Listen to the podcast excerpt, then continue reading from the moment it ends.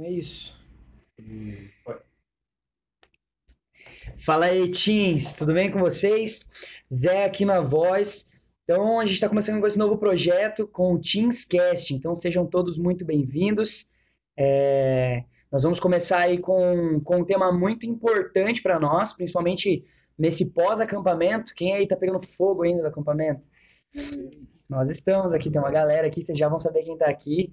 Então, nesse momento pós-acampamento, é bom que a gente volte aos fundamentos, né, gente? Que a gente entenda a igreja que a gente está servindo, a igreja que nós estamos inseridos. E para isso, é, nada melhor do que esse tema que nós vamos trabalhar aqui, que é. Deixa eu ver aqui o tema. A visão da igreja. Por que devo? Por quê? Não, o que. Não, peraí. Não, mas eu vou cortar isso aí, né? Não. Qual que é o tema? Não dá? Mas Vamos começar é, de não, novo. é assim que é legal. O que é? O que é a visão da igreja? Não, esse é o primeiro Por tópico. que é. eu devo seguir? Porque eu devo seguir a visão da minha igreja. Ai, Aê, saiu. Um monte de lista aqui, não tem nada. Mas amém. Então, para isso, a gente trouxe alguns convidados aqui, mais do que especiais. Eu vou passando aqui a vez para cada um deles, eles vão se apresentando. E vamos pro nosso primeiro aqui, ó. Fala galera, quem fala aqui é o Daniel. Dani Bermudinha. cabeça do áudio. Fala galera, quem fala aqui é o Luan, conhecido. É o líder da célula Teens. É. né? Aqui é o Rodrigo, líder dos Teens de Colombo Que e é o, dos juniores, né? eu, que é o Gabriel, tamo junto aí no meio da paçoca. É o tio do Coque. Gabriel da Bleia.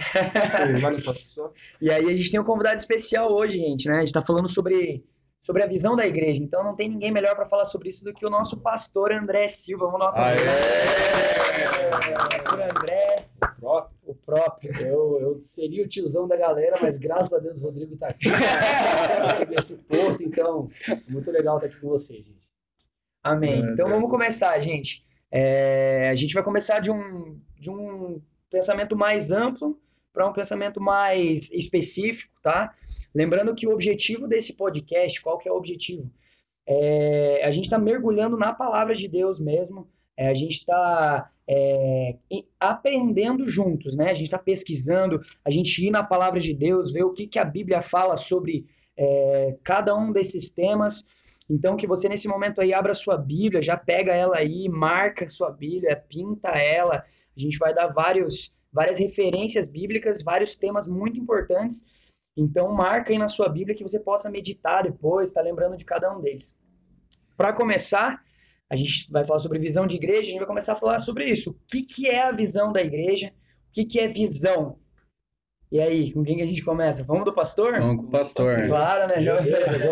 Que, que é essa? que quando a gente fala de visão da igreja, o que, que é visão da igreja? É, visão nada mais é do que a doutrina né, que, que determina o que, a gente, o que a gente segue. É óbvio né, que nós seguimos a palavra de Deus, mas nós temos princípios aqui, ou a nossa maneira de fazer. Então, a visão da Igreja Bola de Neve nada mais é o que nós cremos, a maneira que nós fazemos o que fazemos. Então, não tem segredo, é simplesmente isso. Glória a Deus. E sempre fundamentado na Bíblia, hein? Não Obviamente. faria sentido não ser. E o importante de ter uma visão é que a gente caminhe em unidade para essa visão, né? Então, se a gente não não conhece a visão da igreja, a gente não sabe é, qual a visão que nós devemos caminhar, a gente corre o risco de é, andar numa visão diferente e acaba atraindo alguns problemas isso, né? A gente vai falar também a respeito disso, né, Zé? De qual que é o problema de você não andar na mesma visão, né, Gabi? Verdade. Eu, eu- acho legal colocar também que, cara, a gente não tá firmando uma visão Teams. O Teams é uma asa, é um ministério da Igreja Bola de Neve. A gente tem que estar firmado na, na visão da Bola de Neve, da sede, da nossa própria igreja. Então não tem essa do Teams faz, mas o Bola de Neve não faz. Cara, é, a gente tem que fazer o que vem do nosso, dos nossos pastores. E o que é interessante aqui também, tem uma, um jargão e uma frase que o pessoal usa que é, cabe muito bem, que é visão mais visão gera divisão, né? Verdade. E não Isso só aí. no que diz respeito a padrões que se seguem, mas a propósito. Porque os- se duas pessoas, por exemplo, um casal, ele caminha rumo a propósitos diferentes, eles não chegarão lá e terão muitos problemas. Da mesma forma com a igreja. Então, Nós precisamos juntos seguir uma visão, servir a um propósito, e assim a gente vai, vai caminhando. Eu acho que é bem legal também a gente pensar que a visão é da igreja, e a igreja é um corpo. Então, quando a gente fala de bola de neve, são muitas igrejas é, espalhadas por vários países diferentes, com culturas diferentes. Então, se a gente não tiver fundamentado numa visão, andando no mesmo propósito, o que vai acontecer? Esse corpo, essa igreja vai crescer de forma né, Deformada. deformada. Aí vai ter um membro que vai crescer mais que o outro, um vai fazer de um jeito, outro faz do outro. Então é por isso que a gente tem na igreja também um, um curso muito interessante que é o Instituto Global, onde o apóstolo Rina, ele, ele transmite ali a visão da igreja para todas as igrejas de todo mundo, e através disso a gente sabe onde a gente está indo, é, a gente sabe como a gente tem que crescer, então fica a dica aí para vocês aí futuramente, né, quando estiverem pensando em serem, em ser líderes, em vocês se inscreverem nesse curso também, estar tá por dentro da visão da igreja, para que a gente possa estar tá crescendo de uma maneira uniforme. É, outras formas da gente saber a visão da igreja, é, além do instituto, né? Fazer os cursos de líderes, os cursos que a gente tem aí duas vezes por ano da igreja, onde ele vai te preparar é, e vai te mostrar a visão da igreja para que você caminhe nela.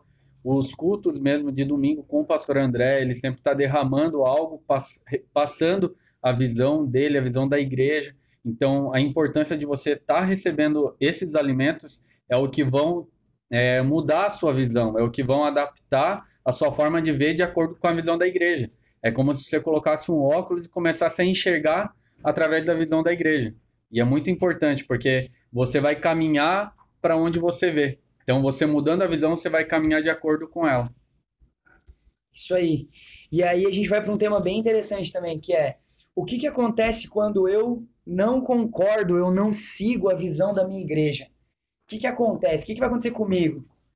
Fala aí, pastor André. Tá bom, vamos lá. Lança as bombas de. Ele abre, ele abre o mato e aí a gente vai. A gente sabe a minha depois, mas é, deixa ele abrir o mato aí. Na verdade, assim, a primeira coisa que é relevante a gente falar aqui, que você tem que estar tá, é, você tem que submeter a visão da sua igreja. Né? Vou dar um exemplo bem genérico aqui. Se eu vou numa igreja que a vestimenta é uma igreja bem tradicional, eu preciso ir no culto de terno, gravata, essa é a ordenança da igreja. Não adianta eu chegar lá e eu querer ser um Che Guevara, um revolucionário, querer brigar com o pastor e brigar com todo mundo, não. Eu preciso me submeter à visão daquela igreja. Então, esse é o primeiro ponto importante, né? Você precisa se submeter e, para isso, você precisa amar, e, e aqui ninguém, ou em qualquer outra igreja, nós não estamos formando pessoas que não pensam, mas pessoas que entendem o porquê da visão é, e pessoas que se submetem por amor. Amém? Então, eu acho que é isso. Agora, o que acontece quando eu não, eu não sigo?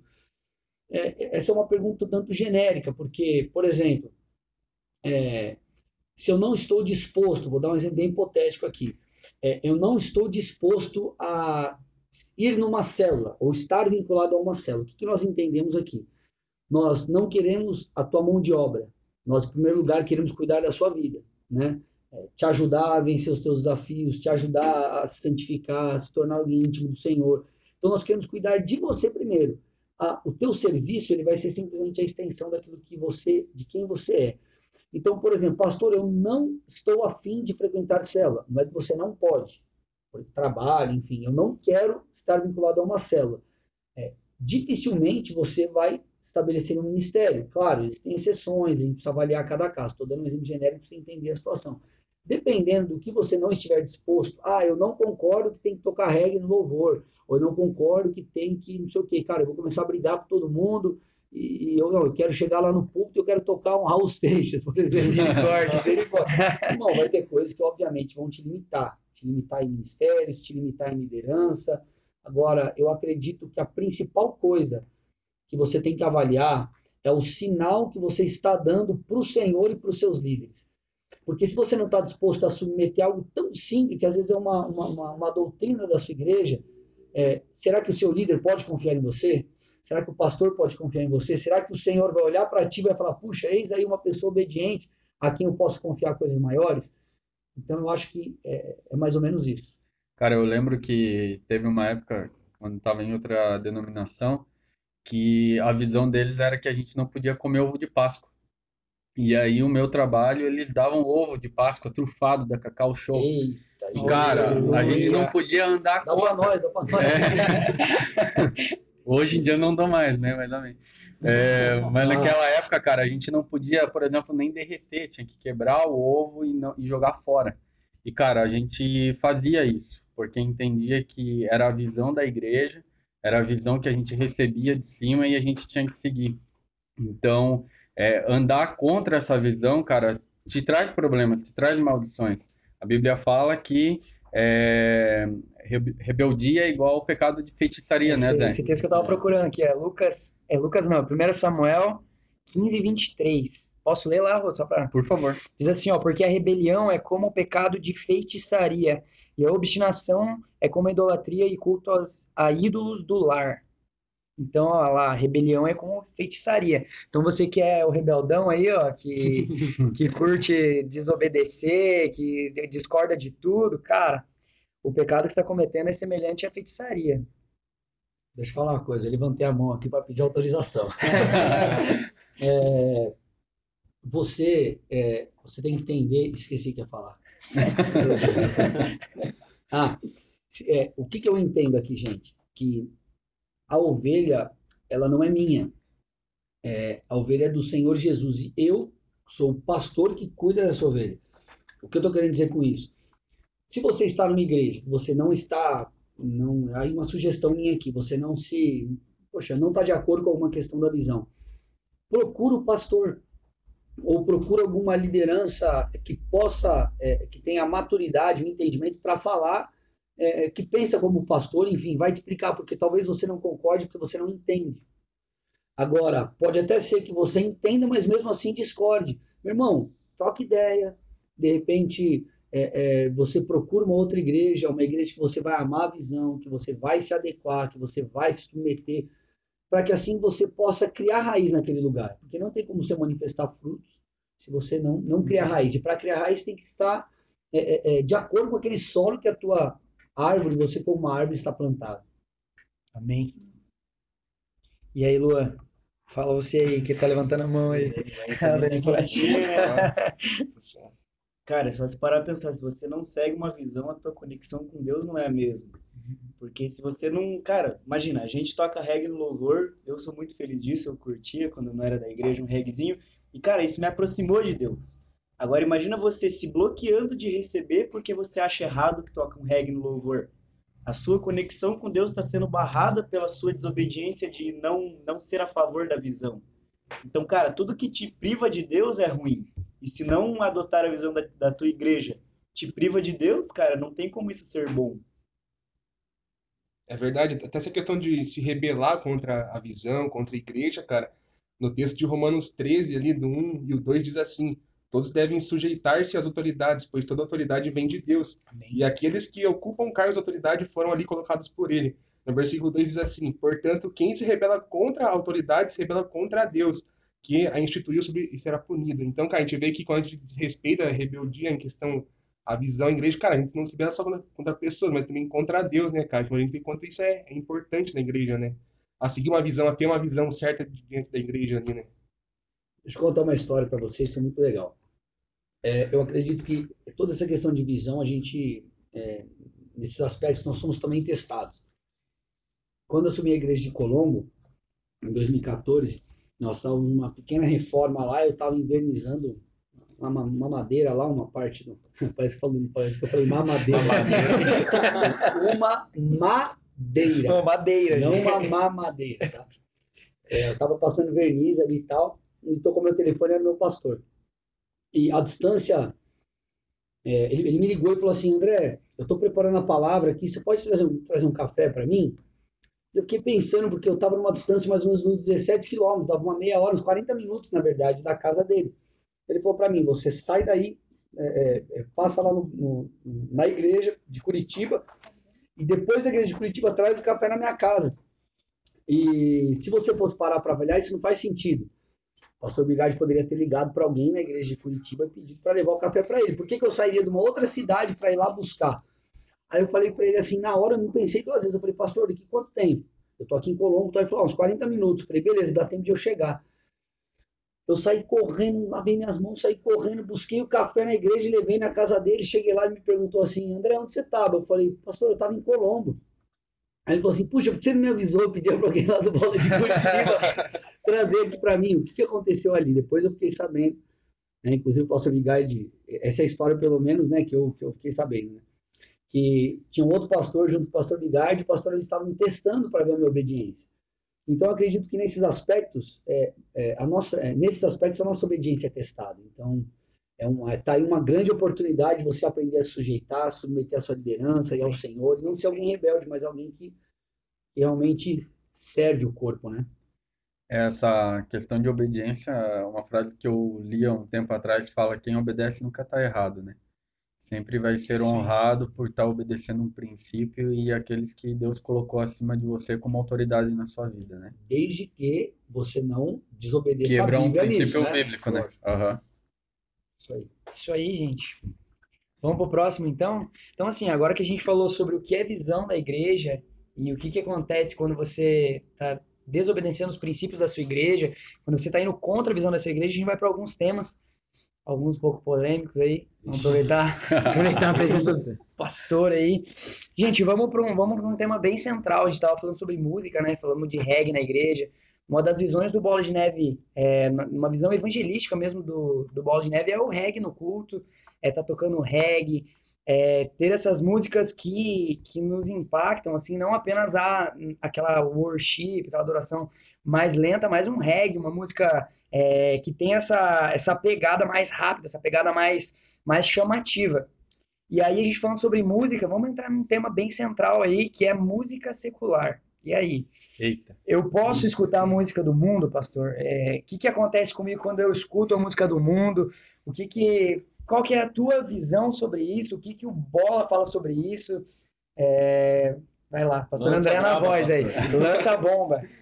Bom, é, eu vou dar minha opinião, tá? Particular. Eu, eu não escuto música do mundo. A gente tem o hábito, né, de falar música do mundo, né? Como se fosse, né? Enfim. Mas eu não tenho, eu não tenho esse hábito, eu entendi isso desde o início, né, na minha, na minha caminhada com o Senhor. E é muito interessante porque é, quando você vai para a palavra, nós, nós vemos, por exemplo, ali os salmos. Os salmos são canções, são poemas, é, e a Bíblia diz que nós devemos louvar ao Senhor. É, quando você vai para Jesus, que é o nosso principal modelo, porque aqui, aqui entra uma questão. Às vezes a pessoa fala assim, ah, não, mas o fulano de tal, o Beltrano, ou o cara lá, o Pastor blogueiro, ou o tal. pastor... é. Não, o cara vai lá e o cara escuta a música secular. Meu irmão, o meu modelo é Jesus. Então você vê, por exemplo, Jesus, é, música é cultura. Você não vê Jesus é, envolvido numa festa, que também é cultura, de outros povos. Você vê ele celebrando festas judaicas. Então, assim, a, a música é uma linguagem bíblica. E qual que é um dos problemas da música secular? É, você ouve uma vez, e você ouve duas vezes, e três vezes, e quatro vezes, e cinco vezes. Essa repetição, ela vai entrando na tua mente e ela vai estabelecendo padrões, ela vai, vai estabelecendo uma maneira de pensar, ela vai estabelecendo uma, uma, uma maneira de você agir. Queira você ou não, ela vai te influenciar. Sem falar de questões de batalha espiritual, que tem pessoas que ficam presas espiritualmente por causa de música, é, sabe? Esse tipo de coisa. Ah, pastor, mas é, se é uma música romântica somente? Amado, é, quando você vai para a palavra, por exemplo, nós vemos que o cerne do amor bíblico é o amor ágape. Esse amor que nós cantamos nas músicas, que é o amor eros, é, não que é errado, porque se eu sou casado, é, esse amor eros, que é o amor erótico, que é esse amor de, de- de- do homem para a mulher, a mulher para, para o homem, é um amor é, lindo, é maravilhoso, mas não é o cerne do amor bíblico. Então, eu não, eu não. Ah, e tem um grande problema da música. Não é só ouvir. Você começa a declarar. Então você começa a declarar, declarar, é algo que sai da sua boca e você começa, querido, a, ficar em maus lençóis. Então eu particularmente não escuto. Eu acho que ele, é, a música, ela vai, vai te impedir de acessar lugares é, mais íntimos no Senhor. Então a minha sugestão, se fizer sentido para você, é não escute, porque não, não, não vai agregar nada na sua vida. é, um tema bem importante sobre adoração é que quando você mergulha em adoração a Deus, você acaba se assemelhando àquilo que você adora. Né? A gente tem lá a passagem de Salmos 115 que fala né, que os povos adoravam ídolos que eram feitos de madeira, de barro, ídolos que não tinham vida nenhuma. E ali o próprio texto diz que aqueles que adoravam esses ídolos se assemelhavam a eles, porque tinham olhos, mas não viam, ouvidos, mas não ouviam, boca e não falavam. E o próprio, o próprio texto já vem e fala né, que o Deus de Israel, né, que é o amparo, que é o escudo, aqueles que adoram a esse Deus se tornam como ele, porque o nosso Deus tem boca e fala, tem mãos e movimenta, tem olhos e olha. Então, é, a adoração ela é algo muito profundo e quando a gente acaba agregando algo que não vem atrair a presença de Deus, a gente atrai algo que não vai acrescentar nada em nós, né? É, a gente também nunca sabe o que está por trás da composição e daquele cantor. É, tempos atrás estava vendo um vídeo, hum, não vou falar o nome do cantor aqui, mas ele tava, ele falou que todo show é um cantor de música romântica, nacionalmente conhecido. Cara, as letras dele, se você vê, aparentemente não tem problema nenhum. Ele tá falando coisas bonitas. Mas ele falou que todo show dele eles fazem uma consagração aos orixás para que ele inicie o show. Então a gente nunca sabe o que tem por trás. A gente estava conversando tempo, tempos atrás também, né, Gabi? Eu, tava, eu Gabi e o Vitor estavam conversando a respeito de um bruxo lá da Europa que viveu há anos atrás e ele influenciou bandas como Beatles, Rolling Stones, toda, todas aquelas bandas da Inglaterra é, foram influenciados por ele. E eles faziam consagrações, faziam diversos tipos de rituais para serem inspirados. É, então a gente nunca sabe pessoal, o que tem por trás das músicas e dos cantores, das canções que eles fazem. Nem sempre ah, vem com uma aparência horrível. Às vezes vem com uma aparência boa, a gente compra a ideia, ouve achando que não tem problema nenhum, e dali a pouco tá endemoniando, xingando a mãe e É. fazendo um monte de coisa errada. O capeta fungando o cangote. É, não dormindo à noite, tendo pesadelo. E daí não sabe por quê? Não sabe por quê? Porque o cara tá ouvindo uma música romântica. Uma musiquinha de boa. Bem. "Uhul, Os bichos no meu Ora por mim, ó." ora por mim. Você que luta. Você que ore. Você tá ouvindo o podcast? Não ligue pro pastor depois, você já tá sabendo. É, agora você tá com a sua responsabilidade, Nada cara. de querer mandar no grupo da intercessão lá. brincadeira, brincadeira, brincadeira. E principalmente você que é levita, né? A gente tem uma equipe top aí de levitas no, no Ministério Teams também. Se você é levita, cara, avalie bem o que você ouve. Cuide muito. Se você está ouvindo é, esse tipo de música, cara, que não é adoração, você já está quebrando um princípio aí da, né? Um princípio de visão da igreja.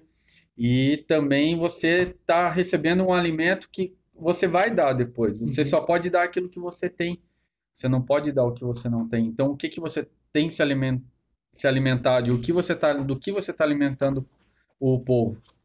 Amém. Eu acho que aí você entrou numa questão muito muito mais profunda, que é essa questão de você ser ministro, né? Ser levita. Cara, para você que quer tocar na igreja, é, para você esse assunto é o buraco é muito mais embaixo, tá? Porque assim, quando a gente fala de adoração e a gente vai para a palavra de Deus, a gente vê que adorar não era simplesmente fazer música, tá? Os levitas eles carregavam a arca.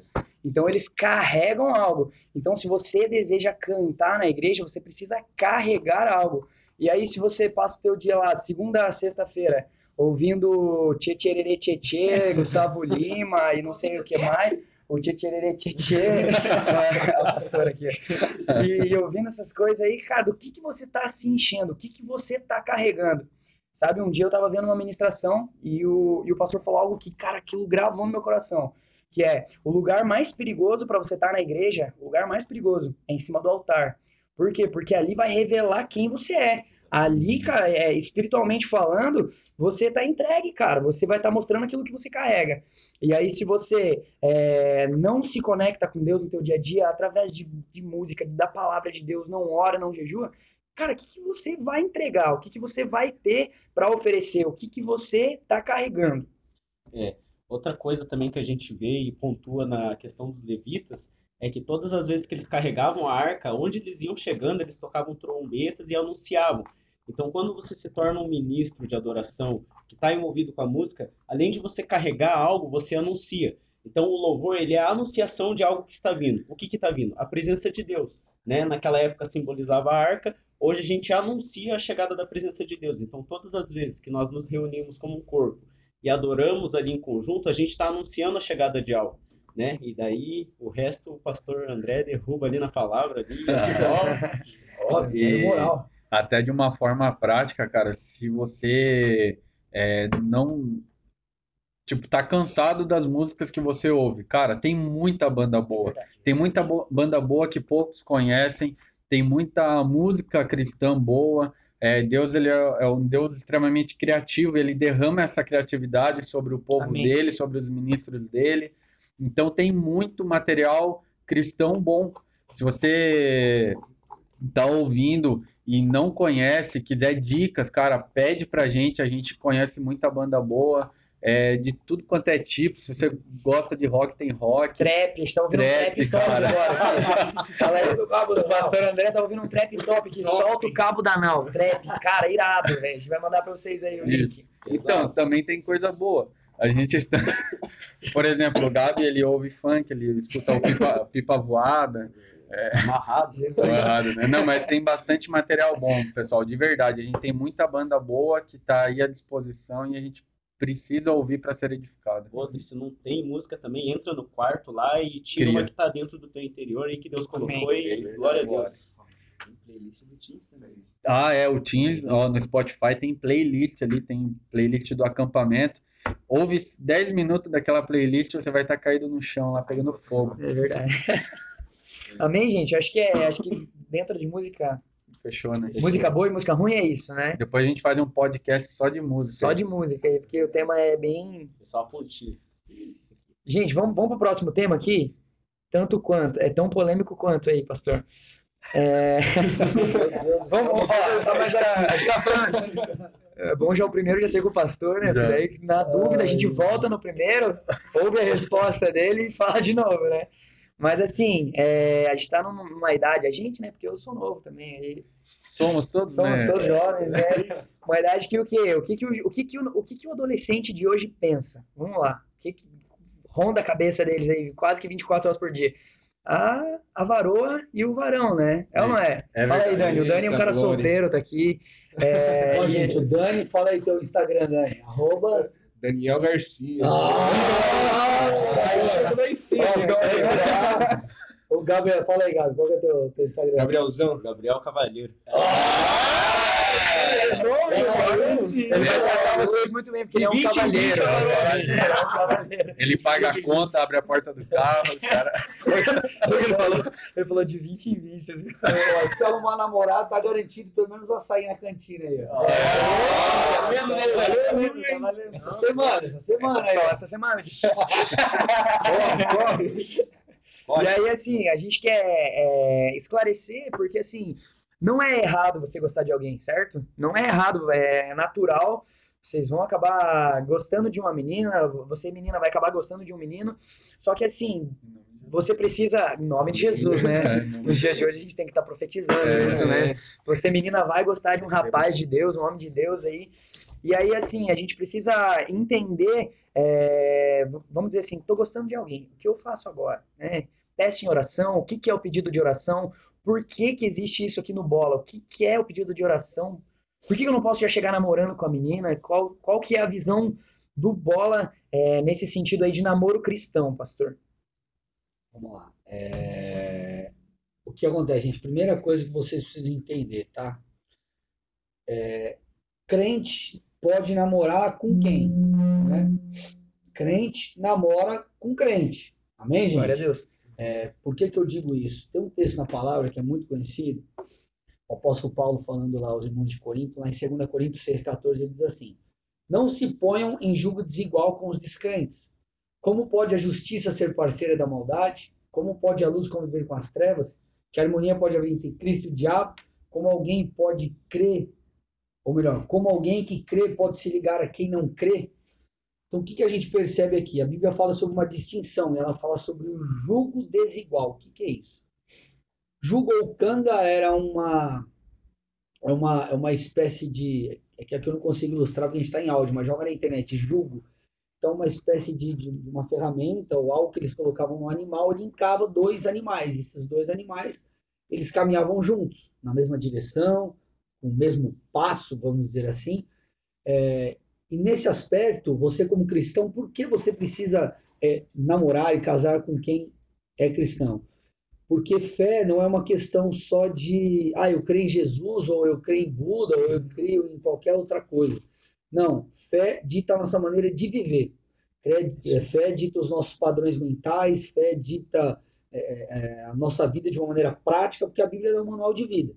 Então, primeira coisa, você precisa, você está gostando de alguém ou você está interessado em alguém, se interesse por quem tem a mesma fé que a tua. Senão você vai ser é um animal totalmente. Não estou chamando você de, não tô chamando você de animal, tá? Mas imagina você no jogo. É um animal diferente de outro.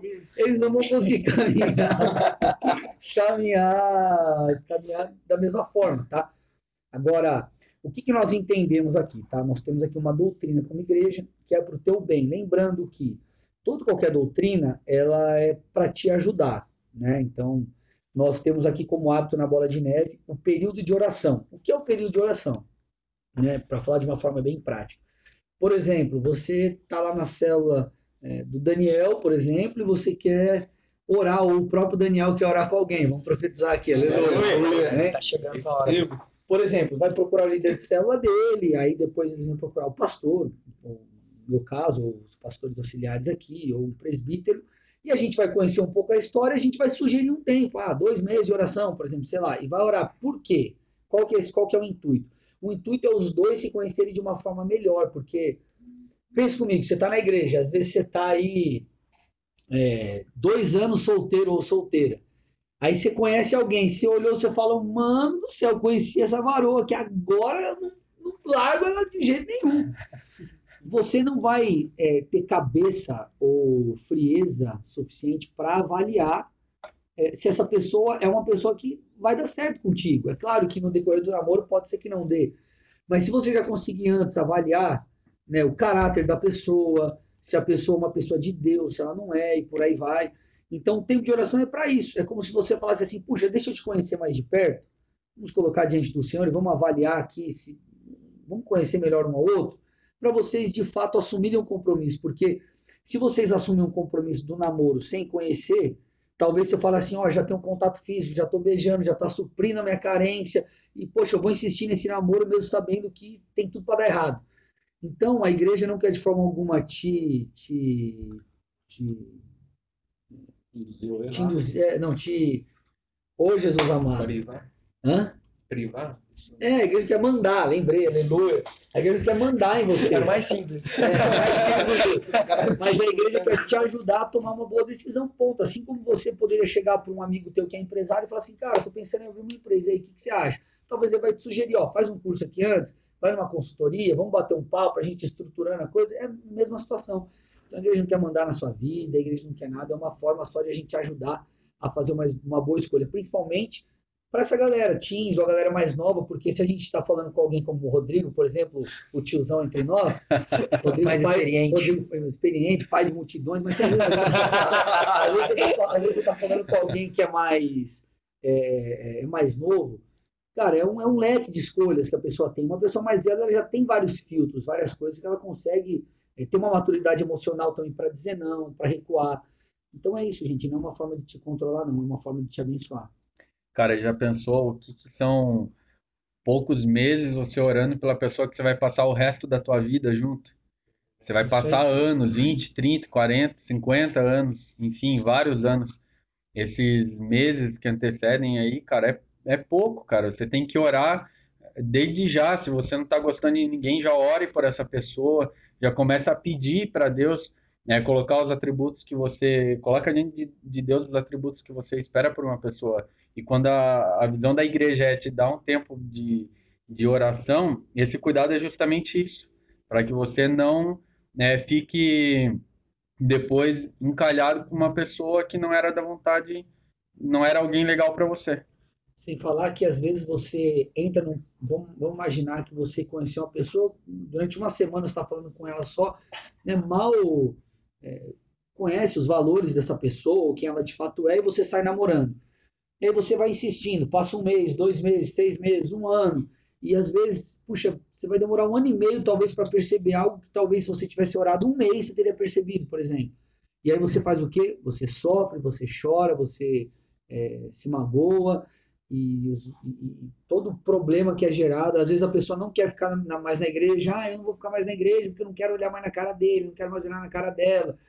E, e assim, por mais que isso seja uma imaturidade, é, é algo que as pessoas acabam passando e às vezes você vai arrancar sua raiz da igreja que Deus te plantou por uma questão que talvez se ela fosse previamente é, estabelecida ali, tivesse tomado um certo cuidado, uhum. você não passaria. Não quero orar, quero só namorar. Qual a consequência? Cara, não é, não, é, não, é uma, não é uma questão de consequência. É uma questão que eu acho que às vezes a pessoa tem que avaliar assim. É... Eu, como líder, eu posso confiar numa pessoa que deliberadamente não está disposta a passar por algo? É uma pergunta que a gente tem que se fazer. Eu posso, ah, tá, eu tô na igreja, eu, eu, eu é algo pro meu bem e, cara, eu, eu não, simplesmente eu não quero porque eu não quero e eu não quero, eu não quero. Tá, e, é, então tá, será que teu pastor vai confiar em você? Será que teu líder de célula vai confiar em você? Será que se teu chefe pedisse para você, ô oh, cara, você pode é, formulário lá que você preenche, você pode só colocar um cabeçalho é, ou colocar um, o teu nome, aí você fala, não, não estou afim de colocar. Você acha que teu chefe vai te promover? Então são perguntas só que a gente precisa se fazer, enfim, né? Eu acho que até nessas questões acaba servindo de testes ou até de, de, uma forma de a gente avaliar como nós mesmos temos caminhado. Então não é uma questão de consequência ou não, é uma questão de a gente avaliar e ver para onde a gente está seguindo, o que, que a gente almeja na nossa vida. Mas eu acho que entra também naquela primeira questão que a gente falou de rebeldia, né? Você tá no bola de neve, cara. A gente tem essa visão de período de oração, a gente, por cuidado da sua vida, a gente estabelece isso. E aí, não, não quero não, não quero orar, quero sair namorando direto. Amém, cara. Só que você tá sendo rebelde e, e você tá cometendo esse pecado que é semelhante à feitiçaria. Então, cara, a gente precisa ter cuidado com isso, porque a gente, é, cada passo que nós damos fora da visão, uma vez eu estava vendo um, um, eu tava vendo uma pregação também, o, o cara ele falou isso. Cara, cada princípio que você quebra, esse princípio lá na frente te quebra, entendeu? Então, cara, cada princípio que você, cara, não quero é, respeitar essa decisão da minha igreja, essa visão da minha igreja, beleza, cara, você não vai respeitar, amém. Mas, cara, cinco anos passa para todo mundo, sabe? E aí, onde você vai estar daqui a cinco anos, quebrando o princípio, vivendo deliberadamente do teu jeito, pecando, fazendo as coisas zoadas. É por isso que existe um pastor, existe uma liderança que está sobre a sua vida para cuidar de você e para que você não cometa os erros que muitas vezes nós cometemos, que nem eu. Quando eu cheguei na igreja, eu já cheguei namorando no bola. Eu não passei por esse período de oração. E, cara, quanta treta eu podia ter evitado com a Jaque, minha esposa hoje, mas, cara, quanta coisa a gente podia ter evitado, a gente podia ter conversado, porque, assim, o período de oração não é só para você riscar lá o teu calendáriozinho, todo dia você risca um diazinho, um dia menos, né, sem beijar, outro dia menos sem beijar, não, cara, é um, é um tempo para você conhecer essa pessoa, para você conversar, olha, eu sou assim, é, minha, eu tenho uma personalidade assim, e aí quando você começa a namorar direto, você vai descobrindo por tentativa e erro, cara, vai descobrindo quem é a pessoa, vocês vão brigando, vão tretando, é, e tudo isso você poderia ter evitado em um tempo de oração de qualidade, conversando, com diálogo, onde vocês teriam se conhecido melhor. Então, tempo de oração, ele é um cuidado para sua vida. É, e também, cara, tem que ver que tempo de oração tempo de oração, né? Às vezes o cara começa a orar, acha que é só estar tá junto ali, às, às vezes o cara é levado pela emoção, tá vendo, né? Cara, ah, essa é muito massa, de Deus, cara, mas, cara, tem que aprender a ser maduro e, e ouvir o que, que realmente Deus espera, né, cara? Se realmente os propósitos ali batem ou não. Às vezes acho que o tempo de oração, não, vamos dar um rolê aqui, igual o Zé falou, marcar mais um dia que eu não beijei, mais um dia que eu não peguei. Não, vamos lá até o final. Às vezes o cara não para e, cara, Deus, qual é a tua vontade para mim? O que, o Senhor espera de mim para esse namoro? Deus, é o que você tem para mim? É o que o Senhor escolhe para mim ou não, Senhor, sabe? Deus, cara, eu creio que Deus é um pai, ele quer o melhor para nós. Então, cara, a gente tem que realmente, em tempo de oração, se portar e, cara, botar o gênero no chão, cara, e Deus, o que, que o Senhor acha? É, é a sua vontade, é o que o Senhor escolhe para mim ou não? É, até porque tudo, tudo que a gente está falando aqui é para te ajudar a pensar, né? É quando a gente fala assim, ah, não é uma questão de consequência, porque você não tem que simplesmente fazer algo porque, ah, e se eu fizer ou deixar de fazer, vai ter um, um raio cair na minha cabeça. Pega fogo. Não, é uma questão de você é, ter a consciência, porque a tua vida, antes de qualquer coisa, ela é para adorar a Deus. Então você é um adorador em potencial. Então, a tua postura ela tem que ser em todo o tempo de, de, de adoração ao Senhor. É, se você, por exemplo, é, tudo é uma questão de conquista de autoridade, né? Então, se você passa pelo período de oração, por exemplo, e você já sai quebrando os limites, você sai beijando, e você vai para a cama, e você vive uma bagunça, que autoridade você vai ter no futuro para orientar as pessoas? Então, então, uma questão de, de aquilo que o, que o Zé falou, né? De você entender que você precisa carregar algo. Carregar autoridade, carregar unção. Amém. E as suas escolhas, elas vão determinar o que você vai carregar e o que você não vai carregar. E assim, a gente está falando também para jovens aí de 10, 11, 12, 13 anos, né? Entenda que a gente sabe, né? Já tivemos da idade de vocês alguma mais tempo atrás. Eu esses dias, né? é, tipo, já o dobro, né? Mas, enfim, é, a gente já teve, a gente sabe, cara, que, cara, pinta o sentimento, a gente olha, né, a menina ali, começa a gostar tal.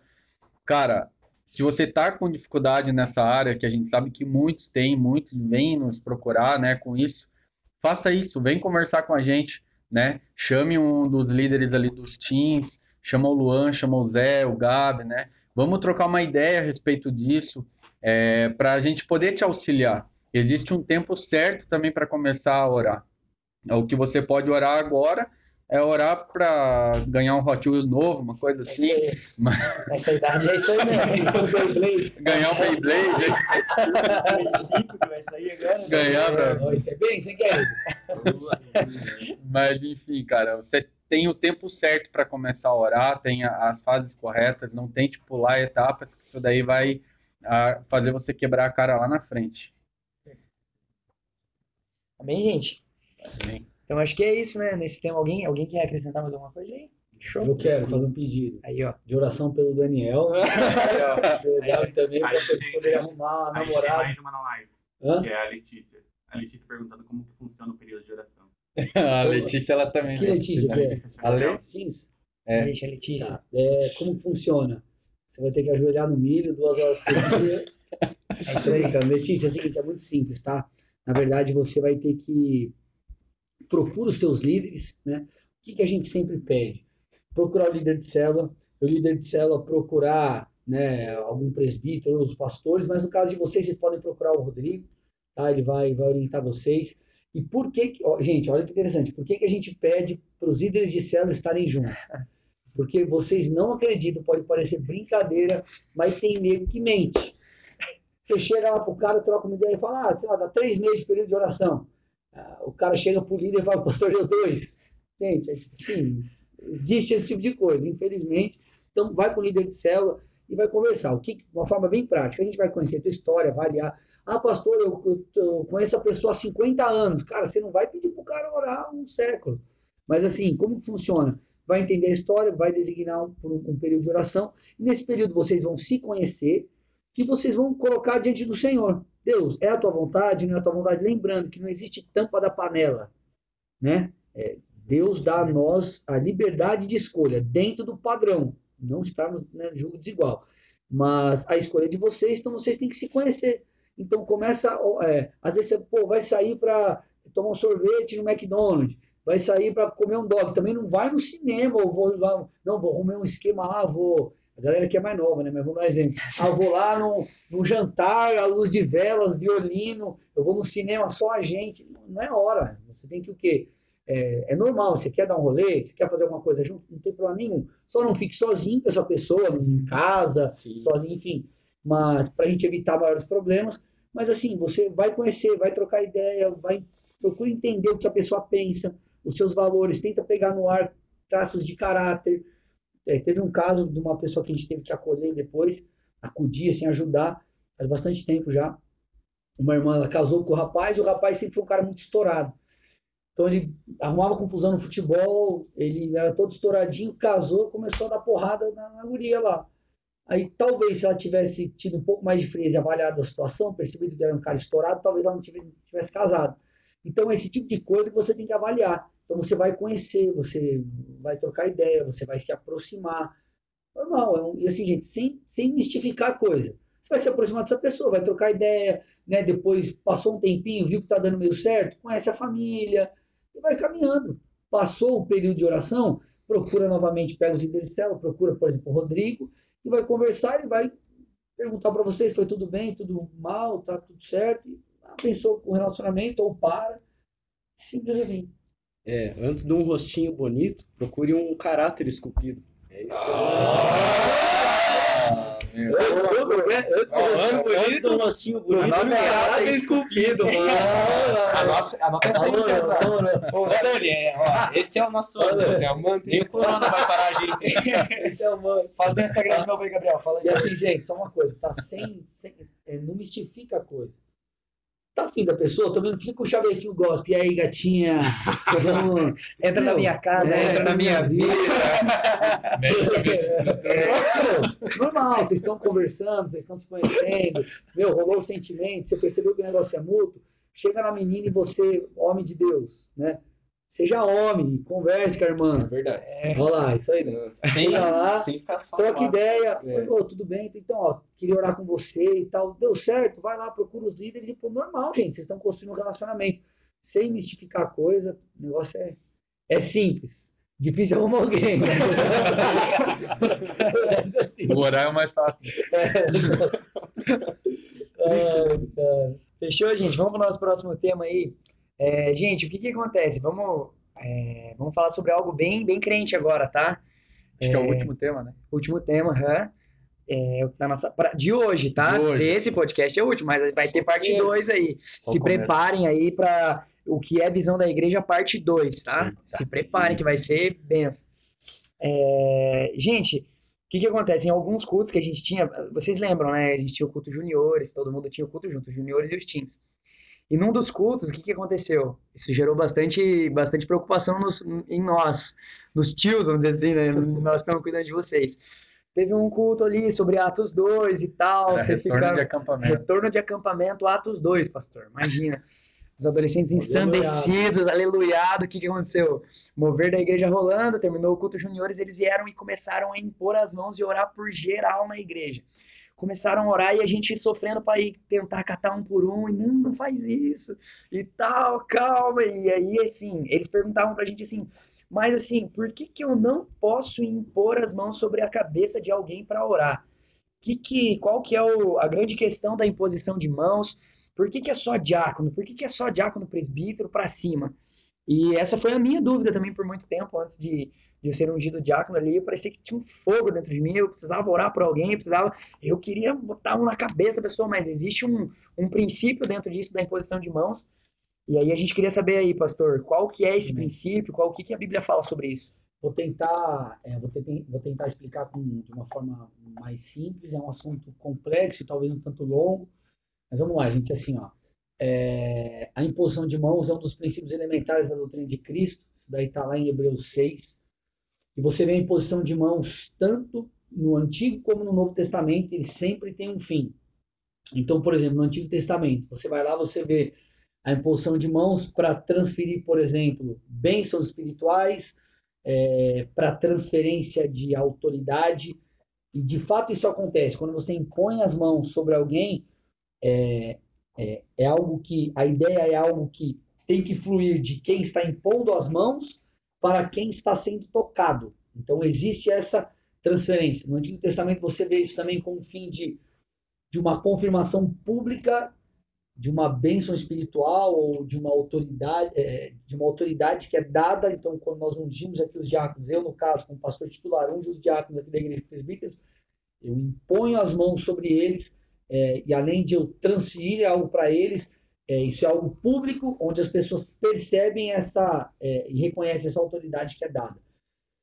Você vê também algo é, em pôr as mãos para designação para um ministério especial eu quero dar algumas bases bíblicas aqui. Você for, se você for lá em Gênesis 48, por exemplo, versículo 14, diz assim: Mas ao estender as mãos para colocá-las sobre a cabeça dos rapazes, Jacó cruzou, cruzou os braços, pôs a mão direita sobre a cabeça de Efra, Efraim, embora fosse o mais novo, e a mão esquerda sobre a cabeça de Manassés, embora fosse o mais velho. Então você vê aqui a imposição de mãos para abençoar. Números 8, 10. Você vê aqui, ó, quando os levitas que eles serviam à congregação de Israel foram ordenados, houve o quê? A imposição de mãos, números 8, 10. Quando você trouxer os levitas diante do Senhor, a Bíblia diz, os israelitas colocarão as mãos sobre eles. Quando Josué foi assumir o lugar de Moisés, você vê lá em Números 27, 18 a 20, diz: O Senhor respondeu, o Senhor falando com Moisés: Convoque Josué, filho de Num, em quem está o Espírito, e coloque as mãos sobre ele. Apresente ao sacerdote Eleazar diante de toda a congregação e encarregue-o publicamente de liderar. Olha lá agora, gente. Transfira a ele parte da sua autoridade para que toda a comunidade de Israel lhe obedeça. Esse texto ele é, fica muito claro porque é, foi uma manifestação, esse impor as mãos foi uma validação pública, né? mas também foi uma transferência ali de autoridade. Se você for para o Novo Testamento, não é diferente. Você vê, por exemplo, Marcos 6,5, a imposição de, mão, de mãos para cura. Você vê em Atos 8, 14 a 17, imposição de mãos para batismo no Espírito Santo. Você vê 1 Timóteo 4, 14, a imposição de mãos para transmissão de dons espirituais. Você vê em Atos 13, 2 a 4, o comissionamento de obreiros cristãos. Você vê em Marcos 10, 16, a, a questão de, da dedicação, da, do, do abençoar as crianças. Então, o que a gente percebe aqui? Que a imposição de mãos, ela transfere algo. É, você vai lá em Levítico 4, por exemplo, quando está falando da oferta do holocausto, que ali fala sobre a questão do para o perdão de pecados, né? É, o pecador ele deveria impor as mãos na cabeça do animal, o animal ali ser degolado, ser morto, enfim, o que que ali acontecia? Uma identificação do pecador com o animal que estava sendo morto. Na verdade, hoje nós não precisamos fazer sacrifícios de animais para sermos perdoados. Né? Na verdade, para perdão de pecado, sangue tem que, ser derramado, tem que ser derramado. Então, no Novo Testamento, agora em Cristo Jesus, o sangue de Jesus já foi vertido na cruz. Então, nós precisamos nos arrepender e confessar. Bom, somos perdoados. No Antigo Testamento, um animal precisava ser sacrificado morto. Então, o pecador impunha as mãos na cabeça do, do, do animal, o animal ele, então era morto, o sangue era derramado e ali o pecado era perdoado. Então havia como se fosse uma transferência do pecado, entre aspas, uma simbologia, né? Do pecado do pecador para aquele animal. Então há identificação no impor as mãos, há transferência no, no, no, no impor as mãos. Então, qual que é a nossa a, a, questão aqui, né? Você vai lá, a Bíblia diz em Marcos, diz, aí você diz assim, tá, pastor, mas se eu não, como que eu não posso impor as mãos, aqui no culto? Se a Bíblia diz lá em Marcos 16, né, que nós colocaremos as mãos sobre os enfermos, eles serão curados. Né? Talvez essa seja a dúvida da galera. Tendo uma coisa, amados, há transferência na imposição de mãos. Então, é, imagina alguém que está, em, imagina um pastor em pecado, em adultério, com problema de pornografia, e ele impõe as mãos na sua cabeça. Será que vai ser transferido algo ou não?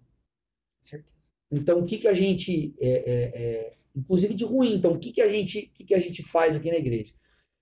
nós, por que, que os diáconos e os presbíteros oram?